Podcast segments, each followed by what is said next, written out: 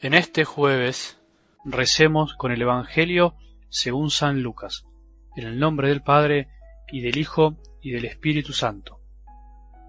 Todos los publicanos y pecadores se acercaban a Jesús para escucharlo. Los fariseos y los escribas murmuraban diciendo, Este hombre recibe a los pecadores y come con ellos.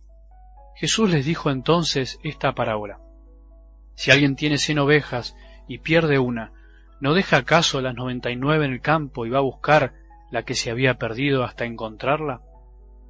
Y cuando la encuentra, la carga sobre sus hombros, lleno de alegría, y al llegar a su casa llama a sus amigos y vecinos y les dice, Alégrense conmigo porque encontré la oveja que se me había perdido.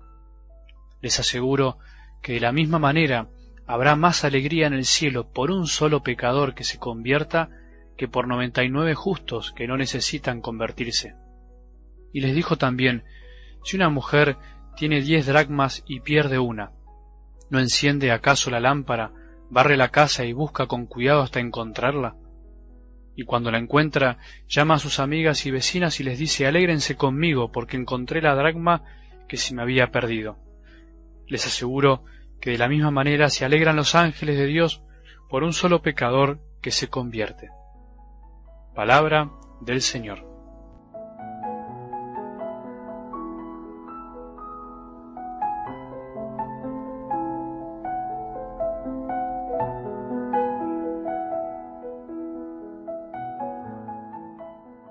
Continuemos con la imagen del Evangelio del domingo pasado y la historia del saqueo que conocí por estos días. Recordemos que el saqueo del Evangelio se subió a un árbol, a una especie de higuera, para poder ver a Jesús mientras pasaba por su ciudad. Fue en ese momento cuando lo llamó por su nombre. ¿Lo habrá conocido anteriormente? ¿Sabía quién era?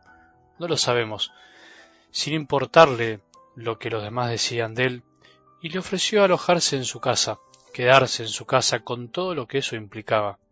Eso quiere decir que Jesús se autoinvitó a la casa del hombre más criticado y menos querido del pueblo, mientras muchos seguramente se carcomían las uñas al ver algo tan impensado. Pero lo importante de esta historia es Jesús y Saqueo, y no tanto la murmuración de los otros, o lo que pensaron ese día. ¿Con qué velocidad habrá bajado de ese árbol ese hombre? ¿Cómo iba a desaprovechar semejante oportunidad?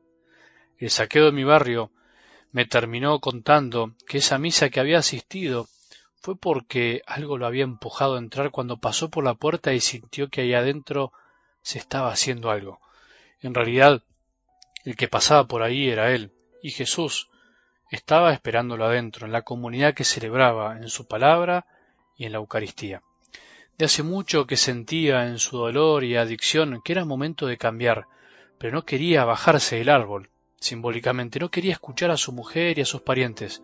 Sin embargo, ese día lo hizo, y sintió tanto amor, que no dudó en dejar a sus ídolos al descubrir que Jesús era el que lo había salvado, el que lo había rescatado.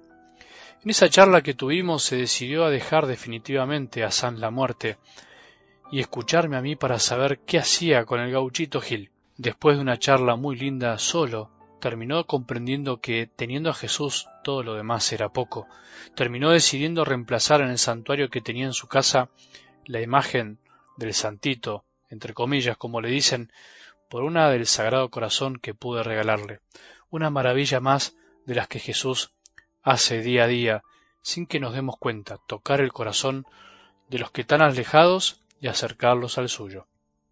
Algo que no podemos olvidar nunca, y aunque parezca una obviedad lo que te voy a decir, es que nosotros los católicos creemos en verdades reales y concretas, no creadas por nuestra mente, no basadas en cuentitos que heredamos. La historia del saqueo del saqueo de mi barrio, la tuya y la mía, es una prueba concreta de que algo del Evangelio de hoy, una parábola, es real, y es lo que Dios vino a hacer al mundo, a buscar lo que estaba perdido, las ovejas perdidas, los saqueos, a vos y a mí. Jesús hacía lo que decía, o vino a hacer lo que pensó siempre, salvar, amar, rescatar, ayudar, especialmente a los que nadie quiere salvar, amar y rescatar. Las parábolas no son cuentitos lindos donde Jesús nos enseña que tenemos que ser buenos, aunque debemos serlos, sino que las parábolas son confirmaciones de lo que él vino a hacer en persona, como con saqueo. Entonces, no da lo mismo si lo que escuchamos pasó o no de verdad, sino todo lo contrario, no pudo no haber pasado. Es necesario que haya pasado, es más real que pasó, es transformante que haya pasado y eso es lo que permite que siga pasando hoy, concretamente y realmente en este mundo, en nuestras vidas. Esto sigue pasando en miles de vidas de tantos hombres y mujeres.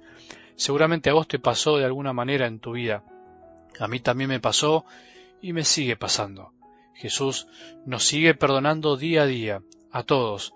Jesús sigue buscándonos y encontrándonos como ovejas que nos salimos del camino para que no nos volvamos a perder o para que no nos perdamos nunca.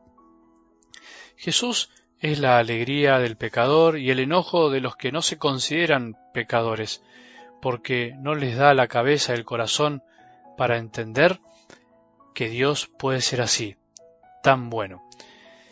Al mismo tiempo la alegría de Jesús es buscarnos y cuidarnos, perdonarnos y sanarnos.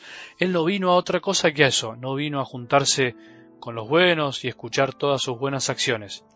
Hoy habrá alegría en el cielo y también debería haberla en nuestros corazones por alguien más que se acerque a Jesús o que se deje encontrar por Él, por miles de buenos cristianos que están por ahí, amando y haciendo el bien. No nos transformemos en fariseos murmuradores, alegrémonos como se alegran los ángeles, y si nos animamos con un solo clic, mandemos este audio a alguna oveja perdida que ande por ahí, en cualquier parte del mundo, pariente o no, conocido o no tanto, aunque muchos estén perdidos, o nosotros los demos por perdidos, para Jesús nunca lo serán. Siempre los estará esperando como te espera a vos y a mí, como nos esperó siempre, como esperará a cada hombre hasta el fin de los tiempos. Si nos animamos a buscar a los perdidos, Jesús nos los va a agradecer. Que tengamos un buen día y que la bendición de Dios, que es Padre misericordioso, Hijo y Espíritu Santo, descienda sobre nuestros corazones y permanezca para siempre.